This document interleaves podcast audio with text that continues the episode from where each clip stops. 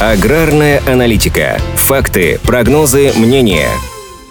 Для аграриев май стал достаточно богатым на нововведения, при этом часть из них в той или иной форме действовала и ранее. Мы подготовили обзор всех ключевых майских новшеств. С самого начала месяца в России ввели экспортную пошлину на подсолнечный шрот и масличный лен. Она будет действовать до 31 августа. Как и в случае с экспортом подсолнечного масла, ограничения не распространяются на поставки в страны Евразийского экономического союза. Размер пошлины на экспорт масличного льна составляет 20% и не может быть меньше 100 долларов за тонну. Пошлина на вывоз подсолнечного шрота плавающая и рассчитывается ежемесячно, исходя из текущей ситуации на мировом рынке, по аналогии с пошлиной на зерно. С 1 мая правительство РФ упростило аграриям доступ к льготным кредитам, которые можно брать с целью покупки оборудования, техники, либо на реализацию инвестпроектов, направленных на модернизацию производства. В соответствии с постановлением, подписанным премьер-министром Михаилом Мишустиным, сельхозпроизводители смогут оформить займы с 1 мая по 31 декабря 2022 года. Срок таких займов займов составляет от 2 до 15 лет, а размер ставки – до 5% годовых. Такая возможность распространяется на кредиты, не превышающие 10 миллиардов рублей. А вот пошлину на импорт сельскохозяйственной техники решено отменить. Такое поручение дал президент Владимир Путин. Отмена таможенной пошлины на ввоз зарубежной агротехники будет возможна в том случае, если у отечественных аграриев нет аналогов. В первую очередь речь об узкоспециализированной технике, например, свеклоуборочных или картофелеуборочных комбайнах, машинах, применяемых в садоводстве и так далее. Беспошлинный ввоз будет распространяться также и на запчасти к таким видам техники. Еще одно нововведение, которое пока только обсуждается, возможно, индексация цен на минеральные удобрения на внутреннем рынке. Для российских сельхозпроизводителей они заморожены с сентября 2021 года. В мае Минпромторг совместно с Минсельхозом и другими ведомствами рассчитывают принять решение о дальнейшем действии этого механизма. В частности, в Российском союзе промышленников и предпринимателей просят сохранить цены и индексировать их только на уровень инфляции.